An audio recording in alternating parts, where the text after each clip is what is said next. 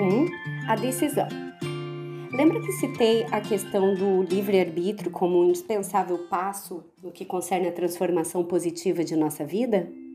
Pois bem, ele é sem dúvida o passo mais importante que, se você ainda não deu, precisa dar para que possa seguir um novo caminho, onde viver pleno será seu constante companheiro.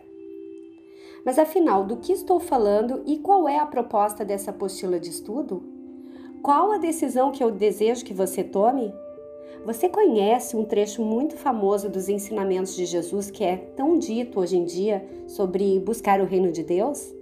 É sobre isso. Essa frase foi dita no famoso Sermão do Monte, onde Jesus dispersou profundos ensinamentos a uma grande multidão. Ensinamentos a respeito de uma conduta fundamentada no amor incondicional e na fé total em Deus e no seu poder. São três capítulos do Evangelho de Mateus que compõem essa parte da trajetória do Mestre, que vale muito a pena refletir. Porém, em dado momento, Jesus disse: Buscai primeiro o reino de Deus e sua justiça, e todas as coisas vos serão acrescentadas.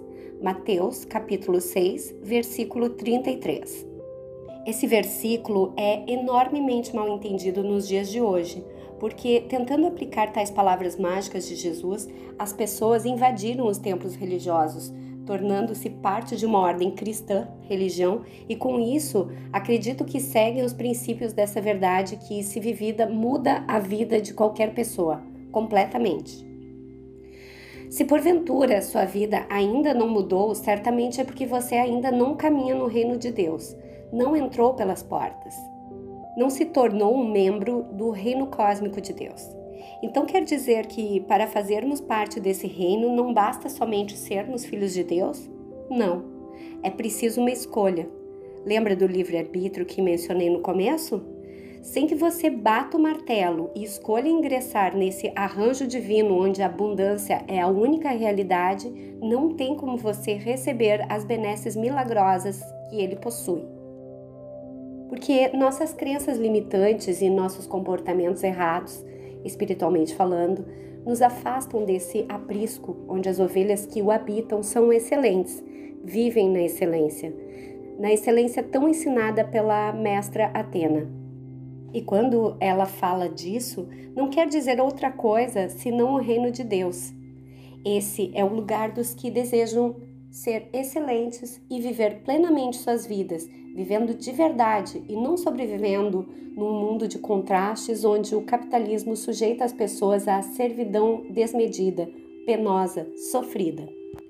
Onde se tem que trabalhar muito para conseguir alguma coisa, onde há necessidade do muito esforço para alcançar o mérito. Não é ruim viver dessa forma? Eu tenho certeza de que você odeia isso. Eu também, e todos os homens e mulheres desse mundo. Todos nós queremos uma vida feliz, abençoada e cheia de realizações. Mas, olha o mas chegando em nosso estudo para estabelecer as vírgulas. Não se pode ter uma vida milagrosa sem estar num padrão vibratório maravilhoso. E para estar num padrão elevado é preciso, em primeira mão, uma decisão, de corpo inteiro. Você quer entrar no reino de Deus? É a primeira pergunta que preciso te fazer agora. Depois, te farei outras, é claro, mas nesse momento é a pergunta que importa, porque de nada adianta eu abrir as cortinas do reino e te dar novas instruções de como caminhar até a sala do tesouro se você não responder que sim. Está na dúvida? Pense em sua vida. Pense em tudo o que você viveu até aqui e mais. Pense em seus sonhos e seus objetivos. Chame à sua mente tudo aquilo que você gostaria de fazer aqui na Terra. Aposto que existe um desejo profundo aí de realizar tudo isso. Estou errado? Então, no reino de Deus é onde você vai vibrar na condição de fazer tudo isso acontecer. Pense, reflita e faça a melhor escolha. A certeza que te dou é que ao entrar pelas portas, o seu viver será novo, tudo vai ser diferente.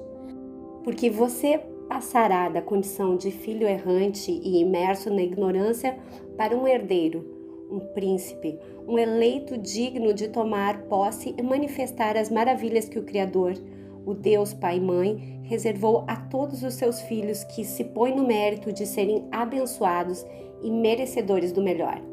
E aí, deu para pensar bem? Supondo que você tenha dito que sim, a partir desse tópico precisamos conversar sobre o que precisa ser feito para ingressar nesse reino. Agora, só para constar, é importante que saiba que o reino de Deus não é um lugar físico e nem uma organização humana, material regida por homens, tampouco uma espécie de governo. O reino de Deus é um estado vibratório, uma posição interna, uma crença, um novo viver, uma nova conduta. Postura interior é você se tornar um cidadão dos céus e não mais um simples ser humano errante que caminha por esse planeta em busca de evolução. Evoluir iremos sempre, inevitavelmente somos conduzidos à evolução. O que mudará daqui para frente é a forma como você evolui. Isso vai mudar. De um evoluir sofrido, cheio de infortúnios e dores, você vai passar para um evoluir fluente, mais sereno possível, baseado na compreensão, no entendimento e na assertividade espiritual. Mais leve, promissor, abundante, próspero, sem precisar sofrer tanto, sem precisar quebrar a cara nos muros da vida incessantemente, sem precisar viver N decepções ou passar por faltas e dificuldades mil. É possível? Sim, sempre foi. Jesus já ensinava e talvez somente agora estejamos em condições de compreender as palavras do Mestre. Iniciemos um caminho de perfeito entendimento, aquele que produz vida e nos torna lúcidos, verdadeiramente lúcidos para ouvir a voz do Espírito, sentir com o Espírito e viver no Espírito.